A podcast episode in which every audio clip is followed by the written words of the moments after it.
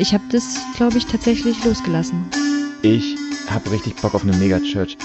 Vielleicht müsste ich die Bibel anders lesen wie Luther zum Beispiel. Mal gucken, ob wir da noch zu einer anderen Frage kommen, aber wir fangen einfach mal damit an. Herzlich willkommen zu einer neuen Folge von 365 Grad. Wir sind wieder zu dritt und diesmal sogar zu viert. Wir drehen uns um uns selbst und hoffentlich ein kleines Stückchen weiter. Genau, wir haben heute eine Gästin da und zwar Liz. Herzlich willkommen, Liz. Schön, dass du da bist. Hallo, ihr. Ähm, und Pauline und Jan sind auch mit am Start. Moin, moin. Genau. Ähm, und wir haben heute als Thema, ähm, wenn Gott zur Droge wird, was ja schon mal an sich vielleicht ein bisschen provozierend ist. Ich weiß es nicht. Ähm, ihr werdet ja selber ganz gut wissen, warum ihr gerade eingeschaltet habt, ob es der Titel war oder einfach die Gewohnheit, dass ihr uns regelmäßig hört. Ähm, und bevor wir dazu kommen, warum wir dazu hier zusammensitzen, würde ich zuallererst gerne mal Liz bitten, dass du vielleicht ein paar Sätze zu dir sagst, ähm, wer du bist, bevor wir ins Thema einsteigen. Ja, ähm, ich äh, komme, ich bin 35 Jahre alt. Ich komme aus einer deutschen Großstadt, lebe inzwischen in, in einer anderen deutschen Großstadt. Ähm, ich bin freischaffende Künstlerin und mache Musik und Theater. Äh, jetzt gerade natürlich viel zu Hause, klar. Ähm, genau. Und ich habe zwei Brüder. Ich komme aus einer Pastorenfamilie. Dazu werden wir ja sicher noch kommen. äh, genau. Und ich habe einen Kater, der bei mir wohnt. Fun Fact. Oh, toll. Jetzt hast du meinen Neid. Da bin ich gleich neidisch. Oh, jetzt Ja, geht das Gespräch. neidisch. Lass uns über ihn reden, ja. Katzen-Content! Yay! Ich gucke mir aber auch wirklich Katzendokus an. Ich bin so jemand, ja. Ja. Ich finde es schön, wenn wir jetzt so eine Stunde lang über Katzen reden, aber sagen, Moment mal, hatten wir nicht noch ein Thema? Egal. Einfach eine Stunde über Katzen geredet haben. Nee, nur reden nicht. Ich müsste auch Bilder sehen, ansonsten funktioniert das nicht. Das stimmt. Liz, bevor wir Ja. ins Thema einsteigen, fragen wir unsere Gäste immer ähm, diese Frage, und zwar, wann hast du schon mal gezweifelt? Was ist deine Antwort darauf? Wann hast du schon mal in deinem Glauben gezweifelt? Ja, das würde ich mal unterteilen in den Zweifel im Glauben und den Zweifel am Glauben. Und ich würde sagen, das war bei mir ungefähr so in der Reihenfolge auch. Mm. Und es gibt ein Lied äh, von Tokotronic, das heißt Im Zweifel für den Zweifel. Und das gefällt mir sehr gut, muss ich sagen, der Text. Also ich bin jetzt nicht so der die größte Tokotronic-Fanin, aber das Lied ist wirklich Hammer. Und ja, der Text ist ungefähr äh, im Zweifel für den Zweifel, das Zaudern und den Zorn, im Zweifel fürs Zerreißen der eigenen Uniform und so weiter. Genau. Das gefällt Wow. mir ganz gut. Mhm. Okay, Ja. cool. Schöner Text oder spannender Text. Müsste ich nochmal länger drüber nachdenken. Mhm. Ähm, Ja, Tipp. Ja. Ja, und ich glaube auch, wir werden ja wahrscheinlich über dieses Thema Zweifel heute auch noch ein bisschen sprechen. Und ich würde mal ganz kurz ähm, erzählen, wie sind wir überhaupt zu diesem Titel gekommen und wieso bist du da? Mhm. Ähm, wir kennen uns ja so ein kleines bisschen schon so über, über Freakstock und über Worthaus. Und ähm, letzten Sommer haben wir uns ähm, nach einer Radtour getroffen. Und du hast ähm, total zu der Zeit gerade dieses Buch gelesen, Wenn Gott zur Droge wird. Und ich erinnere mich noch so voll, wie wir da bei dir in der Küche waren und du erzählt hast, dass das irgendwie für dich so ein Schlüssel war, nochmal ganz Mhm. anders deine Geschichte zu verstehen und irgendwie auch nochmal so einen Schritt weiterzukommen für dich.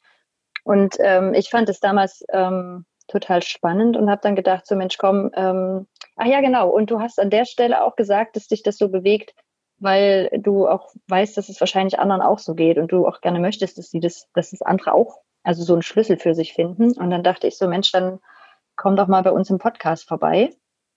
Und jetzt haben wir irgendwie schon Anfang Dezember, aber ähm, sitzen jetzt hier und ich bin total gespannt, mit dir darüber ins Gespräch zu kommen. Und ähm, würde dir auch gleich da das Wort geben, zu sagen, so was, was ist denn dein Bezug zu diesem Buch, wenn Gott zur Droge wird? Oder was, was, ähm, warum sitzt du zu diesem Thema hier heute mit uns? Mhm. Ähm, ja, also wenn ich äh, mich jetzt auf dieses Buch konkret beziehe, würde ich sagen, also ich bin Kind aus einer religiös süchtig kranken Familie. Ich bin religiös co-abhängig und süchtig. also ich habe das Gefühl, das volle volle Paket äh, äh, zu, mitzutragen. Ähm, und deswegen spricht mich das, glaube ich, auch so an. Und ich würde jetzt nicht äh, denken, dass das jetzt die Lösung für alle Menschen dieser Welt äh, sein braucht oder für alle Menschen, die mit dem Thema ähm, äh, emotionale Verletzungen davongetragen haben. Aber mir hat dieser Vergleich mit der stofflichen Sucht ähm, wirklich sehr, sehr, sehr geholfen, Sachen zu verstehen. Also dass die Dynamik ähm, von äh, stofflichen Süchten wie zum Beispiel Alkohol und Drogen und nicht stofflichen Süchten äh, Essen oder Arbeitssucht oder sowas, dass das so Parallelen irgendwie hat, das war mir schon klar. Aber das so zu beziehen auf Religion, ich glaube, das habe ich irgendwie bisher noch nicht so gecheckt gehabt und ähm, habe mich einfach ganz, ganz doll da wiedergefunden, indem wie das beschrieben wurde. Genau. Mhm. Mhm. Ähm, jetzt gibt es ja so zwei Richtungen, über die wir da einsteigen können. Und das eine wäre ja zu fragen, so bei welchen Punkten hast du dich denn wiedergefunden oder was ist denn so, äh, so, so dieser Inhalt dieses Buches? Also das wäre so eine mhm. Richtung oder die andere zu sagen, so was, was, ähm, wie ist denn deine Geschichte, dass du irgendwann bei diesem Buch gelandet bist, wenn Gott zur Droge wird? Mhm. Ja, das wurde mir schon vor einiger Zeit empfohlen. Äh, ich habe es aber vor mir hergeschoben, das zu lesen, mhm. weil ich merkte, ui, ui, ui, das ist wahrscheinlich die Büchse der Pandora. Ähm, und äh, ja, äh, mhm. ja. Vielleicht fangen wir ansonsten bei der, ja, ich weiß es nicht, ja. also war gerade mein Gedanke, vielleicht fangen wir bei deiner Geschichte an, ähm, zu sagen, so, wie bist du denn, wie bist du denn mit Religion ähm, groß geworden oder was ist dein Bezug zu Religion und zu Glaube oder zu Gott? Mhm. Äh, also ich habe ja vorhin schon gesagt, ich komme aus einer Pastorenfamilie. Das bedeutet, dass äh, also mein Vater, der war damals ähm, Pastor in der Gemeinde, in der ich groß geworden bin. Es war eine Pfingstgemeinde. Mm. Und ich äh, habe das deswegen auch zu Hause irgendwie immer mitbekommen, ne, mit Bibellesen und äh, sowas alles und gemeinsam beten. Das war irgendwie so völlig mhm. klar, dass das irgendwie Teil unseres Familienlebens ist. Und ich war dann auch viel im Kindergottesdienst und war dann auch voll dabei und bin da total eingestiegen in das ganze Gemeindeleben. Ähm, ja, und ich glaube, dass mir das damals auch ganz viel bedeutet hat. Ähm, ich habe das schon sehr ernst genommen alles und ich habe gedacht, das ist alles furchtbar wichtig.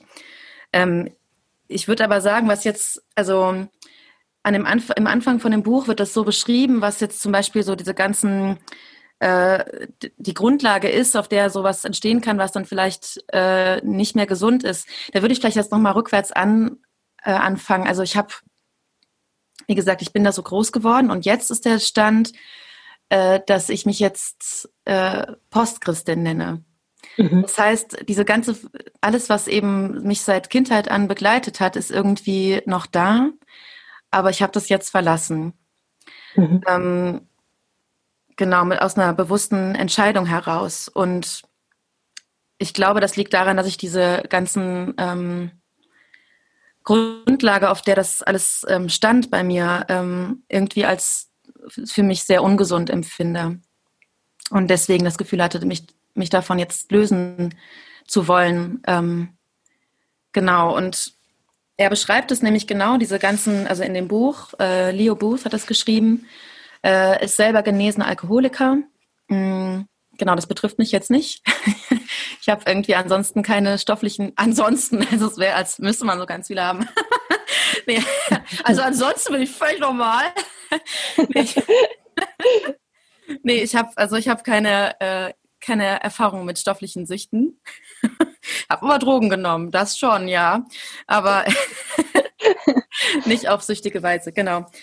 Ähm, ja, also ich werde jetzt nicht den ganzen Inhalt des Buches erzählen, aber was so ein bisschen der Anfang ist, mit dem ich auch groß geworden bin, ist dieses Gefühl, ähm, ich bin schlecht, der Mensch ist von Grund auf schlecht, der Mensch ist hochmütig und ähm, er bedarf Gnade und Vergebung. So, mit diesem, also ich glaube, dass das früher für mich so völlig klar war, dass das so ist. Und ich habe das sehr persönlich genommen. Mhm. Und mir wurde zugleich auch die ganze Zeit gesagt, äh, Gott ist die Liebe, Gott liebt dich, Gott liebt alle Menschen. Und ja, Gott ist die Liebe und die Sünde trennt uns von Gott. So wurde mir das so erklärt, ne? Und das ist ja im Grunde, ich wahrscheinlich sage ich Sachen, wo alle sagen, ja, stimmt doch, ist doch super. Ja, habe ich gerade wirklich gedacht. Ne? So, ja, ist das gut, Problem? Bringt's auf den Punkt. Mhm. Ja. Ähm, das Ding ist, ich habe dann halt immer gedacht, das heißt jetzt dann, okay, wenn ich sündige, dann bin ich ja getrennt von Gottes Liebe. Und äh, das geht ja gar nicht anders. Und darüber ist Gott sehr, sehr traurig, weil Gott liebt dich ja so sehr. Mhm. Und wenn du jetzt sündigst, dann schlägst du diese Liebe aus. Mhm. Wie kann man nur so blöd sein? Ich überspitze das jetzt mal ein bisschen. Ne? Mhm. Und deswegen war das für mich auch mal völlig klar, dass Gott zu lieben eine Entscheidung ist. Ne? Das ist jetzt nicht was, was mein Glaube, der entsteht, sondern das ist was, wofür ich mich entschieden habe. Und ähm, genau. Und ich glaube, dass dieses mh, Grundgefühl irgendwie äh, gepaart mit ähm, damit, dass äh, es mir generell als Mensch nicht so wahnsinnig gut ging, mal gelinde gesagt, dass das, glaube ich, dazu geführt hat, dass das dann alles ziemlich krank wurde bei mir. Mm. Ja, das vielleicht mal so ganz allgemein, was jetzt so mein, mein Bezug zu dieser Krankheit irgendwie grundsätzlich irgendwie ist. Und äh, ja, die wolltest, ja. wolltest du noch was fragen dazu, Hannah? Ja, ich habe gerade Ja. überlegt, ob ich vielleicht äh, doch noch mal irgendwie, ob du vielleicht doch noch mal ein bisschen mehr zu dem sagen kannst, weil das klingt ja an sich erstmal nach viel Geborgenheit, ne? Also neben dem, dass man irgendwie so sagt, so okay, dieser Druck, ich mache da jemanden traurig ähm, und ich werde da irgendwie in sowas ähm, Negatives reingezogen, ist ja wahrscheinlich trotzdem an vielen Stellen ähm, sowas ganz Vertrautes in dem zu hören, so, ne? Also Gott liebt uns und wir geben uns halt Mühe. Wo ist denn das, also was, was ist denn der, gibt es so Punkte für dich, wo du sagst, so ab dem würdest du heute sagen, ist das für dich ungesund geworden? Mhm. Ja, ich glaube, ähm, ab dem Punkt, wo äh, ich meine Beziehung zu Gott äh, irgendwie mit, wo meine ganzen Beziehungen zu allen Menschen komplett getrennt waren von meiner Beziehung zu Gott. Also ich hatte eigentlich kein, also kaum wirklich tiefe Beziehungen zu anderen Menschen eigentlich. Mhm. Eigentlich nur Mhm. zu Gott. Und Mhm. das Ab welchem Ja. Alter? Also schon immer oder ist es dann irgendwann? Ja, ähm, also ich glaube schon, dass ich wirklich schon mit sehr, sehr frühem Alter irgendwie immer an Gott geglaubt habe und ich habe diesen Glauben auch dann erstmal lange, lange nicht verloren. Ich denke, das geht wahrscheinlich vielen sogenannten Frohkies, die frommen Kinder, geht's glaube ich so. Ne, dass, Ja, das Wort. ja, kannst du noch nicht? Frohkies? Nee, kann ich nicht. Genau, ja. Äh, ähm, also genau, ich glaube, dass das erkenne ich einige Menschen, die das auch so beschreiben, dass es irgendwie immer da war. Ähm, und deswegen war das schon auch so, dass ich gebetet habe in, je, in allen möglichen Lagen. Ich habe gedankt, ich habe gebete, gebeten, wenn irgendwas war, wenn ich Angst hatte, wenn ich mich gefreut habe, in allen diesen ganzen Momenten. Ich habe eigentlich wirklich mein ganzes Leben mit Gott geteilt. Mhm. Ähm, genau. Und ich würde auch äh, das genauso sagen, ja, das ist auch schön und das ist auch was Heiles gewesen. Und ich möchte mir das auch gar nicht nehmen lassen. ähm, ne, weil das tatsächlich auch was ganz Ehrliches und was ganz Intimes und ähm, Aufrichtiges war. Ne? Und was Mhm. ganz, ja, intim, würde ich tatsächlich sagen. Und ich hatte, glaube ich, auch wirklich ein Vertrauen zu Gott letzten Mhm. Endes. Ne? Also beides. Es war mir so ein bisschen so dieses, diese ganze Warnung, äh, oh Gott, mach nichts falsch, aber ich habe mich trotzdem auch wirklich schon geliebt gefühlt. Ne? Sonst hätte das ja auch gar nicht funktioniert, dass mich das dann, äh, wenn wir jetzt zum Thema äh, Sucht kommen, dass mich das so betäubt. Ne? Es hat mich ja erreicht, sonst es hätte das ja gar nicht funktioniert. Ne? Mhm. Das, wenn mir das nicht wirklich ernsthaft was gegeben hätte und mich nicht auch ernsthaft berührt hätte. Und genau, ich habe total viel in der Bibel gelesen. Ich habe ähm, auch mal, ich bin noch mal bei so einem Aufruf nach vorne gegangen, habe mich wirklich für Jesus entschieden. Da war ich so zehn. Nur einmal? Mhm. Gute Frage. Nee, äh, ja. Ähm, Das gilt ja fast gar nicht. Ich, ich Nee, dachte, du bist ähm, in so einem religiösen Haushalt gewesen, eine religiöse Kindheit gehabt. Hä? da muss man das doch ständig tun. Dreimal Nee, ist äh, keinmal. ja, okay. Ähm, nee, also ähm, nee, also wirklich dieses, dieses, ich habe nee, ich habe das dann gedacht, das zählt jetzt. Also das war bei äh, Bill Wilson, ich weiß nicht, ob jemand den kennt. Wow. Okay, dann Ja. zählt es natürlich auch ein bisschen mehr. Weil es Bill Als so Wilson eine, war. Hm, ja, als so eine er Amerikaner Waldwiesen-Evangelisation. genau, Ja, es ist so ein äh, aus New York, so ein, äh, also der ist äh, Kinder- und Jugendpastor, würde ich sagen. Der macht viel mit Straßenkindern weltweit und genau. Und der war irgendwie in Deutschland, hat irgendeine so eine Tour gemacht und dann hat er genau diesen Aufruf gemacht und dann habe ich gedacht, so, also wenn nicht jetzt, wann dann?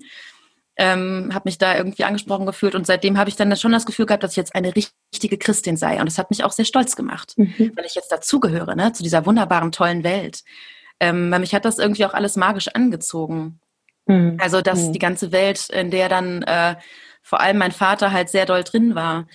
Ähm, deswegen glaube ich, wollte ich da auch unbedingt rein. Ich wollte das, ich, Mhm. es war völlig klar, ähm, das muss was ganz Tolles sein, ne? Weil ähm, ich habe das ja so erlebt, dass zum Beispiel ähm, die Gemeinde oder ich würde jetzt sogar sagen, im weiteren Sinne Gottes Reich, jetzt nicht nur die Gemeinde konkret, auf jeden Fall wichtiger ist als alles andere. Mhm. Also auf jeden Fall auch wichtiger als meine Ballettaufführung, als irgendwie eigentlich alles, was so das schnöde Leben eines ganz normalen Kindes betrifft. Ne? Das haben meine Brüder auch, glaube ich, so ungefähr. Ich will jetzt nicht für die sprechen, aber die schildern ähnliche Erfahrungen. Also, dass deine Eltern auch irgendwie andere Bereiche in deinem Leben nicht so wertgeschätzt haben. Ja, meine Mutter schon. So, ja, okay. mhm. Ja, ja, ich, genau. Ich glaube, das war ähm, ähm, also das Ding ist, mein Vater brannte ja wirklich für diese Gemeinde. Ne? Die hat er mitgegründet auch. Mm. Aber irgendwann, also es ist, ist halt äh, die Ehe meiner Eltern ziemlich vor die Hunde gegangen. Also jetzt, das hat sich, war Mhm. ziemlich schnell eigentlich so. Also es, ich kann mich an so Zeiten erinnern, wo es ein bisschen friedlicher war, friedlich her, aber innig eigentlich nie. Und ich glaube, dass die beiden enorme Eheprobleme hatten die ganze Zeit. Und äh, je älter ich wurde, dann so ab dann, wo ich so vielleicht elf war, war es eigentlich zu Hause so, dass es so gut wie immer Streit gab, wenn die auf einem Haufen waren. Und mh, später dann auch äh, kam es schon vor, dass, dass mein Vater ganz schön ausgerastet ist. Ähm, Mhm. ja, genau. Also und ich glaube, dass, äh, dass ja meine Mutter hat sich da anders verhalten als er, aber es war ja eben, weil das zw- zwischen den beiden so schwierig war, war sie auch in der Gemeinde, hatte sie einen völlig anderen Stand als er. Also Mhm. er war ja so der der gefeierte Held. Also mein Vater ist ein sehr charismatischer, also im Be ähm, genau, also charismatisch. Ha, genau, gut, das das ist Im noch mal, doppelten Sinne charismatisch, Genau, ja? im, genau. Früher wusste ich ja gar nicht, dass das Wort charismatisch noch einen anderen Sinn haben könnte als diesen ähm, griechischen, Heiliger Geist. genau, diesen, ja, genau, diesen äh, Urgemeinde-Sinn. Genau, aber also äh, ist so ein Visionär und ähm, kann wahnsinnig gut reden und ich glaube, dass Leute ihn sehr angehimmelt haben dafür. Ähm, ja, und deswegen habe ich dann gedacht, also was der da macht, das ist ja wahnsinnig toll. Und ich glaube, es war auch, und das ist vielleicht so auch ein bisschen der traurige Teil, ähm, mein Versuch, irgendwie auch eine Nähe zu ihm aufzubauen. Irgendwie Teil von dieser Welt zu sein, weil ich dachte, vielleicht sieht er mich ja dann. Mhm. Und ich denke, dass ich das wahrscheinlich bewusst und unbewusst gedacht habe. Also ich glaube, ich habe auch schon bewusst darüber nachgedacht, wie toll das doch wäre. Und war immer, ähm, ja, und ich glaube, das ist der Grund, warum ich mich da auch so, ein Mitgrund, warum ich mich da so reingestürzt habe. Also wie gesagt, ich habe es wirklich tatsächlich auch einfach geglaubt und das so ganz ähm, als eine ganz äh, starke Liebe empfunden zu, zu Gott, zu Jesus, zu allem, was damit zusammenhing. Ähm, dann er und dann dieses Ding. Also mh, es ging mir, wie gesagt, nicht gut. Ich hatte kaum Freunde, auch in der Schule. Eigentlich fiel es mir immer sehr schwer, Freundinnen zu finden. Und ich weiß gar nicht genau, ob das jetzt daran lag, dass irgendwie die Eltern von diesen Kindern meine Eltern schräg fanden und deswegen dann irgendwie sowas da war. Also ja, das Ding ist, ich habe als Kind wirklich versucht, ein sehr, sehr guter Mensch zu sein. Mhm. Also das war mir total wichtig. Und ich habe das auch so ähm, äh, gedacht, das, das soll ich so machen. Das wird von mir erwartet oder das will Gott von mir. Ne? Ähm, ich weiß nicht, also Frokies, ja, die kennen ja sowohl Freddy der Esel, den ich auch sehr geliebt habe. Mhm. Yay. Äh, ja, nee, ich war Eugen Eule-Fan. Also das war auch mein unsichtbarer Freund früher. Ah, Ah, Genau. kann Ja, ich ja. gut verstehen. Gibt schlechtere Freunde als Eugeneule. Jeden, Auf ja, jeden ist Fall. denke ich auch. Ich finde auch Rede der Esel aus heutiger Sicht, das ist gar nicht so schlimm. Aber anyway, ähm, genau, und ich habe äh, zum Beispiel solche Lieder gehört wie, ähm, also von Hella Heitzmann gab es ein, eine, eine Kassette, ich glaube nicht CD, sondern Kassette noch, äh, die heißt Echt Elefantastisch. Und da ist mhm. so ein mhm. Lied drauf, das heißt, wenn man tut, was Gott gefällt, wird es besser auf der Welt. Und mhm. dieses Lied hat mich, glaube ich, tatsächlich sehr geprägt. Also wahrscheinlich nicht nur dieses Lied, aber auf jeden Fall ähm, war das mit Teil davon, dass ich dachte, ähm, also da in den Strophen werden auch so Beispiele aufgezählt. Ähm, das eine Kind, das so nett ist zu den ähm, äh, ausländischen Kindern und das Kind, das auf dem Schulhof Kinder in Schutz nimmt, die von anderen geärgert werden. Solche Sachen, die sich so im mhm. Grundschulalter so abspielen. Und ich habe wirklich probiert, ein so guter Mensch zu sein, wie ich kann und den Leuten Gottes Liebe zu zeigen. Mhm. Und ich glaube, ich habe gedacht, ich habe irgendwie nicht richtig gelernt, ähm, einfach so Freunde zu haben. Einfach so, weil es mhm. Freunde sind. Und ich habe, wenn die mich nicht gemocht haben oder so, dann habe ich auf jeden Fall gedacht, es liegt an mir, weil ich das nicht gut genug hingekriegt habe. Oder mhm. Später habe ich dann auch gedacht, äh, dann diese ganzen Sprüche, ich weiß nicht, ob ihr das auch kennt, das sind auch so Bibelsätze, wo ich sagen würde, es sind doch eigentlich gar keine schlimmen Sprüche, aber wenn die so, die können toxische Wirkung haben. Und zum Beispiel war das dieses, ähm, wenn euch die Welt hasst, dann wisst, sie hat mich zuerst gehasst. Mhm. Freut mhm. euch, wenn die anderen euch verleugnen und so, ne? Man hat nichts falsch gemacht, wenn man Außenseiter ist ja, oder so. so man ist dann ne? auf dem richtigen Pfad eigentlich. Man wird da drin so doch gegen den Strom. Ja, genau. Ja. Und das wollte ich ja. sein. Ne? Das wollte ich unbedingt sein. Und ich meine, also, ähm, aber in, im Grundschulalter ging es mir, glaube ich, noch gar nicht so sehr darum, äh, also da, ja, da habe ich das, glaube ich, einfach äh, gedacht, ich, ich mache das so, wie es äh, wie es sein soll. Mm und wie Gott sich das von mir wünscht. Mhm. Es gibt auch noch so ein Lied von Kings Kids, ähm, das habe ich auch rauf und runter gehört. Die Kings Kids, genau. Kings Kids, I know it. Ja, äh, warte mal. Ähm, Lass mich hören. War, es geht nichts verloren. Ah, das kenne ich gar nicht. Es geht nichts verloren, wenn sich Liebe so oft verschenkt. Ach doch, ja, natürlich. Verloren. Was du tust, um Gottes Willen, ja. davon geht nichts verloren. Ich höre die Musik und ich sehe quasi auch sofort den Tanz vor mir. Kannst du ihn tanzen, Hanna? Ich konnte ihn nicht tanzen, weil da haben nämlich zwei getanzt. Da gab es nämlich eine Hauptrolle und noch eine Hauptrolle und ich war nie die Hauptrolle. Ja, ich wollte das immer sein, aber ich war nicht die Hauptrolle. Und ich glaube, ich durfte oh, auch bei dem Rest mit Tanz nicht mittanzen. Mhm. Ja. Okay. Also Liz, so wie ich das ja. jetzt ein bisschen raushöre, ist, dass du einfach so super angespannt irgendwie schon als Kind warst, so mit so einem krassen Leistungsdruck irgendwie so auf so einer geistlichen, religiösen Ebene, dass du alles, alle Lebensbereiche von diesem Druck irgendwie so erfüllt waren. Mhm. Würdest du das so ja, sagen? Ja, auf jeden Fall. Also ich würde sogar sagen, ich habe mich dann halt später zu so einer Art Leistungschristin entwickelt. Das ist eigentlich ein mhm. gutes Wort. Ja. Also so Profi-Christin. Ne? Mhm. Ähm, genau, also ich glaube so, ähm, dass dieses, also das, das wäre vielleicht anders gewesen, wenn ich ähm, mich insgesamt irgendwie besser gefühlt hätte, wenn ich insgesamt irgendwie stabiler gewesen wäre oder sonst was alles, dann wäre das vielleicht nicht so gekommen.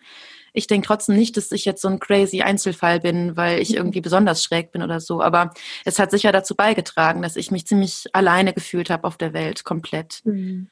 Mhm. Ich also ich würde das total unterstützen, dass du da, glaube ich, kein Einzelfall bist, weil ich finde immer wieder mal, wenn ich dir so zuhöre, auch wir unterhalten uns ja manchmal auch außerhalb von unserem Podcast hier, ähm, dass ich merke, unsere Geschichten sind ziemlich unterschiedlich, aber die Sätze, die wir gelernt haben aus diesen Kontexten, die sind so super ähnlich. Also so dieses, diesen irren Auftrag innerlich zu hören, eigentlich keine Freunde zu haben, nur weil es Freunde sind, sondern ich habe immer einen Auftrag ich mache für die immer auf irgendeine Art und Weise das Leben besser. Entweder weil die Jesus kennenlernen müssen, weil die sich bekehren müssen oder weil die in irgendeiner Notsituation sind und man denen irgendwie helfen muss. Und man ist immer ein Stückchen besser als die. Also man ist ein bisschen näher an Gott dran und kann deswegen irgendwie die Welt auch besser machen und sich da drin aber auch so einsam zu fühlen. Also weil es, also weil man irgendwie ja auch nicht dazugehört. Also man ist ja auch so abgesondert, so heilig mhm. irgendwie. Und dann finde ich auch dieses Profi-Christsein, das trifft total gut. Also dieses wie so eine Art Karriereleiter da zurückzulegen. Und dann ist man ja ganz schnell auch in Leitung und hat Verantwortung. Ja, genau. Ja.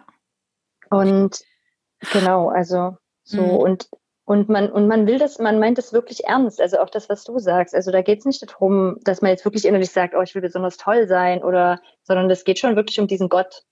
Ja. Also, und, und es geht um was. Also das ist auch, ähm, das ist ja auch eine andere Nummer, ob ich jetzt sage, ich will Leistungssportler werden, weil ich irgendwie besonders toll sein will, oder ob ich sage, ey, wenn ich dem da vorne nicht von Jesus erzähle, dann geht der in die Hölle. Ja. So. Mhm. Ja, also ja, das habe ich, ich habe auch, das, ich, das kennen wahrscheinlich auch äh, viele Menschen, äh, dieses, ähm, die Leute in der Schule zu evangelisieren, aus dem Glauben heraus, dass die sonst alle in der Hölle landen. Ne? Ich habe später noch mal so ein paar Entschuldigungen, also Jahre später, äh, gemacht bei Leuten. Ich merke, oh Gott, sorry, dass ich dir das damals so erzählt habe. Ähm, aber ich war davon überzeugt, das Richtige zu tun. Da habe ich alle auch alle Ausgrenzungen äh, an, also auf mich genommen, ne? völlig klar. Und das ist zum Beispiel, finde ich, schon so ein Symptom dafür, dass das alles nicht mehr klar mit, mit klarem Verstand gemacht wurde, oder mit einer, aus einer Klarheit heraus, sondern dass ich da schon ganz schön pff, in so einem Film drin war, ne? der irgendwie nicht mehr nüchtern ist in dem Sinne, ne? wo ich nicht mehr erkenne, unterscheide zwischen einer ganz normalen Freundschaft und äh, einem Auftrag zum Beispiel. Mhm. Ne? Ähm, Ich wollte nur fragen, gab es so eine Ja. erste, gab es so eine erste Beziehung irgendwie, also freundschaftlich, romantisch, wie auch immer, wo du gedacht hast, ach krass, das ist jetzt das, was du vorher immer sozusagen, äh, so dieses, dieses, ich habe die eine authentische Beziehung und alle anderen sind irgendwie so ein bisschen irgendwie, haben so einen Zweck. Ähm, gab es Ah. sowas, gab es so eine erste Beziehung, wo du sowas mit einem Menschen hattest, und dachtest, ach krass, sozusagen, das ist sozusagen hier so könnte, das ist sozusagen jetzt hier die, die Freiheit, dieser, die verurteilten Moment, wo er draußen im Regen steht und irgendwie denkt, so, das ist die Freiheit. Äh, hattest du so, hattest du so, gab es irgendwann so, so einen Knackpunkt oder war das so mehr so ein, so ein, langsamer Prozess? Also du meinst, wo ich das Gefühl habe, da war es jetzt mal eine gesunde Beziehung oder eine gesündere. Mhm. Mhm. Also äh, ich meine, ich hatte meine ganze Teenie-Zeit äh, so eine, äh, eine beste Freundin, die lebte in einer, äh, ganz weit weg, deshalb hatte sie mit dem Ganzen nichts zu tun. Und deswegen war sie auch über Jahre die Einzige, die das alles so mitbekommen hat, was bei mir zu Hause so los war. Ähm, und das Ding ist aber, ich, und da hatte ich noch so ein paar andere Freundinnen, die das, die auch nicht äh, in, in der Stadt wohnten und auch ganz woanders waren und die ich so über so christliche Freizeiten und sowas alles kennengelernt hatte.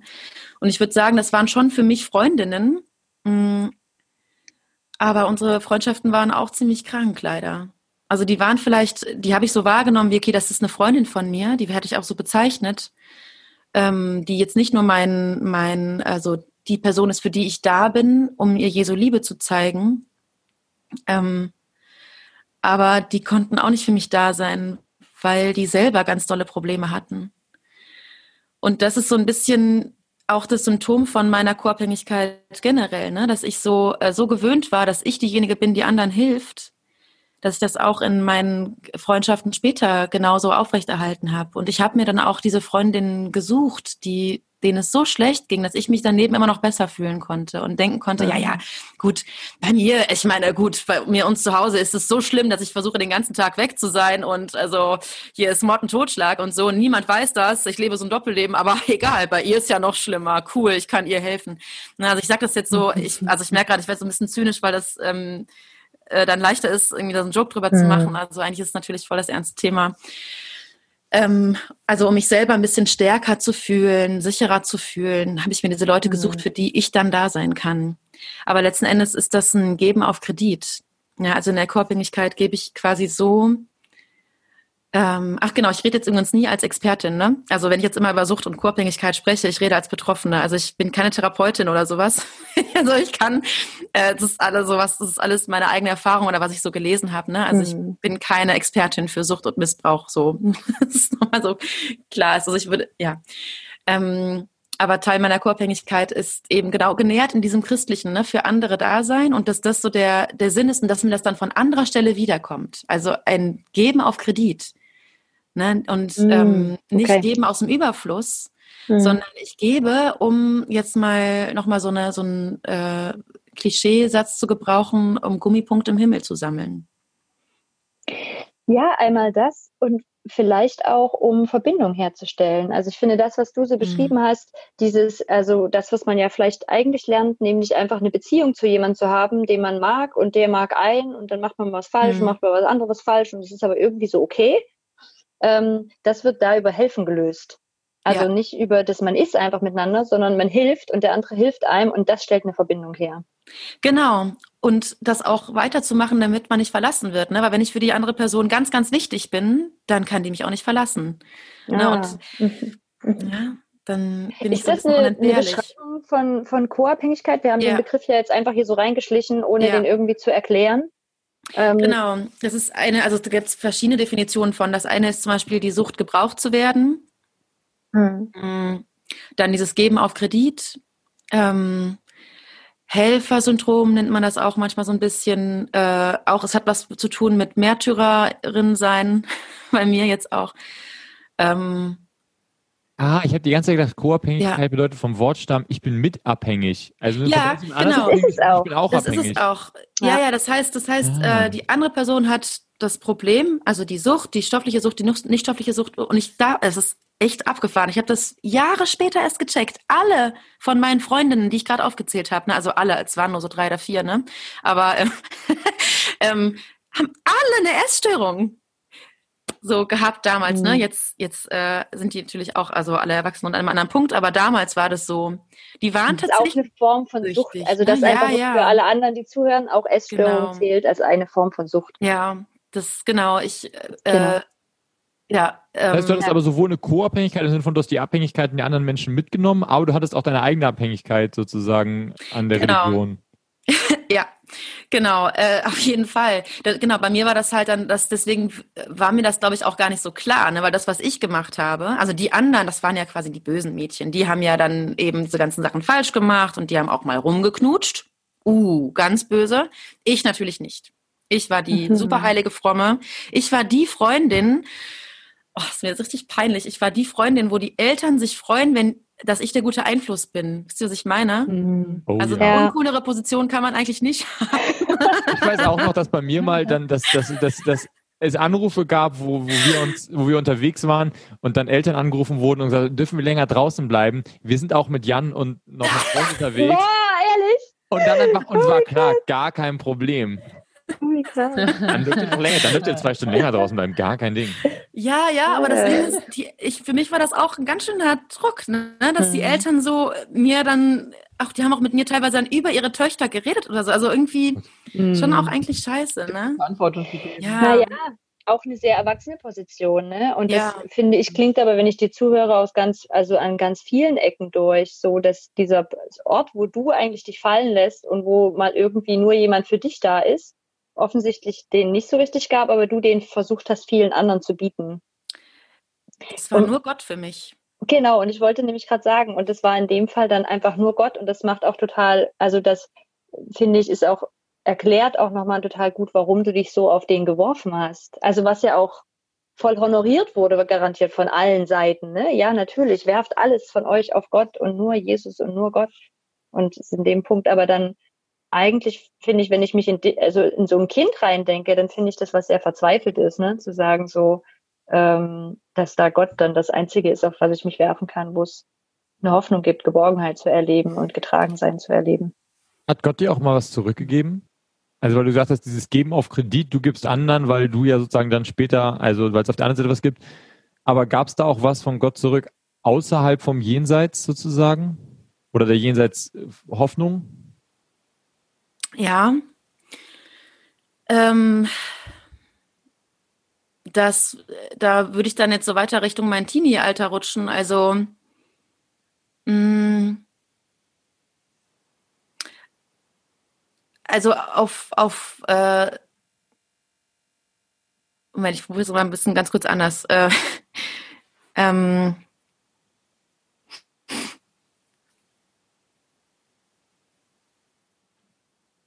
Also ich glaube, dass es alles so ein ähm, zusammenhängt, ne? Meine ganzen, ähm, meine unglaubliche Einsamkeit, diese Isolation, dieses ganze Gefühl von Überforderung, einfach als, als Kind in einer, in einer kranken Familie zu sein, in einer dysfunktionalen Familie, meine Rolle als Älteste und sowas alles. Ähm, Moment, ich, ich, oh, ich kann es jetzt gerade, ich kann es gerade so direkt nicht beantworten, weil ich, ah, ich habe gerade ein bisschen Chaos in meinem Kopf. Ähm, Wir können ja auch an einer anderen Stelle weitermachen. oh, tut mir leid. Ist gut. Ähm,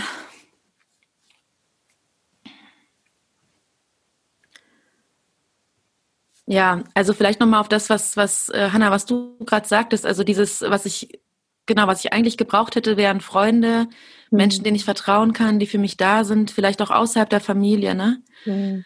Ähm, und mir wurde aber vermittelt, dass ich ja nichts brauche außer Gott. So, und das ist auch der, das ist auch das, was dann, was ich auch als schräg empfinde. Auch, äh, also, was kann niemand, kein Mensch kann mir das geben, was mir Gott geben kann. Mhm. Sowieso nicht. Und ohne Gott bin ich nichts. Mhm. Und es gibt auch x Lieder, wo ich das tausendmal nacheinander gesungen habe. Ohne dich bin ich nichts. Und ich brauche nichts als dich. So. Genau, ich brauche nichts als Gott. Und abhängig zu sein von Gott, auch ich würde sagen emotional abhängig zu sein von Gott, das war ja was, was mir als Ideal ähm, so ein bisschen ähm, verkauft wurde, sage ich jetzt mal ganz böse. Also ja, oder was so, so rum irgendwie explizit und auch äh, unterschwellig so rum, rumschwirrte in meinem christlichen Umfeld, in dem ich war. Mm. Und ich glaube deswegen, also das ist dann jetzt der Teil, wo ich am Anfang meinte, da, äh, das ist der, der Teil von mir, wo ich als Kind einer dysfunktionalen Familie irgendwie so betroffen bin, würde ich sagen. Ne?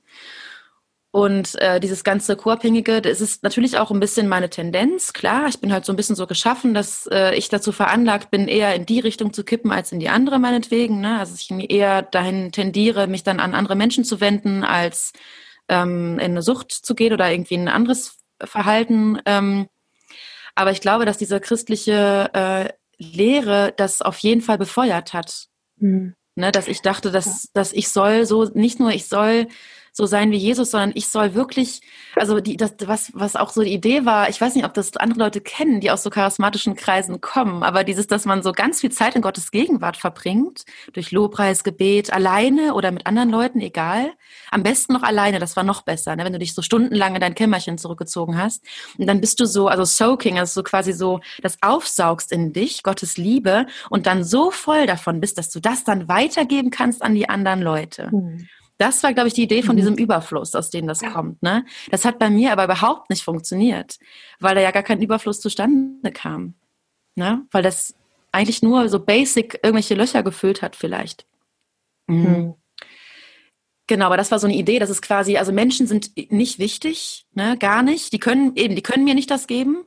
Also versuch's gar nicht erst bei denen. Wer sich auf Menschen verlässt, ist sowieso ein bisschen dumm, weil die einen nur enttäuschen und weil, ne, und auch äh, was die Welt euch nicht, wie die Welt euch gibt, äh, gebe ich euch, sondern, ne, so die Welt kann mir sowieso nichts geben. Das ist zum Beispiel auch noch so ein, so ein bisschen so was Toxisches, was, glaube ich, bei mir mit reingekommen ist. Ähm, ja, und was dieses Hanna, wolltest du noch was sagen?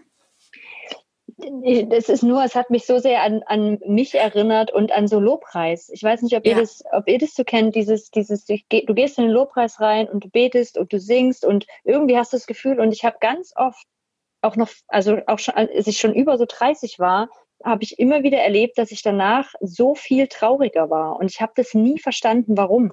Also ich hätte danach immer heulen können. Und mhm. ich heute kann ich heute kann ich dieses Gefühl auf einmal zuordnen. Ich würde immer sagen, das ist wie ein Hungriger, der im Schlaraffenland war und danach immer noch hungrig ist. Mhm. Und du denkst, du kriegst eigentlich ja. die ganze Zeit gesagt, du bist doch im Schlaraffenland, du bist doch bei Gott, mhm. du kriegst doch alles, alles ist da. Und du hast das Gefühl, alle anderen kriegen das hin, aber du nicht. Und du verstehst nicht warum. Was zum Geier mache ich falsch? Warum werde ich nicht gefüllt? Warum reicht diese Liebe nicht, das Loch was ja. in mir ist, irgendwie voll zu machen und endlich das Gefühl zu haben, anzukommen oder zu Hause zu sein oder geborgen oder gehalten zu sein. Mhm. das finde ich was, also finde ich bis heute ein ganz schlimmes Gefühl. Mhm. Oh, das kann ich total gut nachvollziehen. Also ich habe das Gefühl, also nochmal vielleicht, um das auch konkreter zu machen, in was für einem Umfeld ich so war. Also ich weiß nicht, ihr kennt wahrscheinlich diese, also diese ganzen christlichen Freizeiten, wo man so als Jugendliche hinkommt, wo dann auch immer so, also Karneval, Silvester und sowas oder im Sommer noch. Ich habe äh, so viele Einsätze gemacht, wie irgendwie geht. Ne? Also ich war überall, auf allen Hochzeiten habe ich getanzt. Alles, was so die Region hergegeben hat. Ähm, und dann diese Events, diese äh, Großveranstaltungen mit so 2000 Leuten oder sowas, was so dann so meistens so Worship-mäßige Sachen waren oder auch irgendwelche Themen oder irgendwelche Einsätze und dann noch die, genau, diese evangelistischen Sachen und so. Und ähm, diese ganze Eventkultur hat das natürlich auch nochmal ganz doll gemacht mit dieser tollen Musik und so, was da irgendwie die ganze Zeit war. Und das hat halt genau diesen, ähm, also ich habe das Gefühl, dass ich diesen, also sei es im kleinen Rahmen, sei es nur mit zehn Leuten bei so einem äh, Hauskreis oder so oder bei irgendeinem so Einsatz, so also Teamtreffen oder sowas, wo es dann so Lobpreiszeiten gab, egal ob es jetzt das Große oder das Kleine war, ich habe das Gefühl, dass der Lobpreis mich dann auch einfach emotional aufgemacht hat. Ne? Mhm. Da habe ich mich getraut, überhaupt, überhaupt an ja. Gefühle ranzukommen. Da war das ja auch erlaubt mhm. und was Gutes. Da war das ja auch noch dann Weinen im Geist oder sowas. Mhm. Und ich habe irgendwann, ich, ich, ich fällt mir jetzt gerade das jetzt so ganz random aus meiner ganzen äh, Lebens, aus meiner ganz langen, großen Lebensgeschichte herausgepickt. Äh, so ein Erlebnis, da war ich irgendwie, das war auch so ein Hauskreisding bei uns in der Gemeinde. Ähm, und ich musste so doll weinen, also da war ich schon Teenager, ich konnte mich überhaupt nicht mehr beruhigen danach. Es war mhm. richtig schlimm. Und ich wusste auch gar nicht, wie mir geschieht. Also es war bei so einem mhm. Lobpreis und mir ging es unglaublich dreckig. Also es war so schlimm, dass ich auch nicht mehr aufstehen konnte. Mhm. Und ich glaube, ich weiß nicht, was die anderen Menschen um mich herum gedacht haben. Es hat mich auf jeden Fall niemand darauf angesprochen, sowas wie, sag mal, brauchst du Hilfe oder so, weil, und ich hätte das auch, glaube ich, überhaupt nicht annehmen können in dem Moment. Da bin ich ziemlich sicher. Ich hätte dann gesagt, nein, nein, nein, ist alles okay. Also da hätte ich auf jeden Fall nicht, also es hat ja sowieso niemand in der Gemeinde irgendwie gewusst, was bei mir los ist. Da hätte ich mir jetzt die Zunge abgebissen, bevor ich das erzähle. Mhm. Genau. Und ich glaube, dass dieses.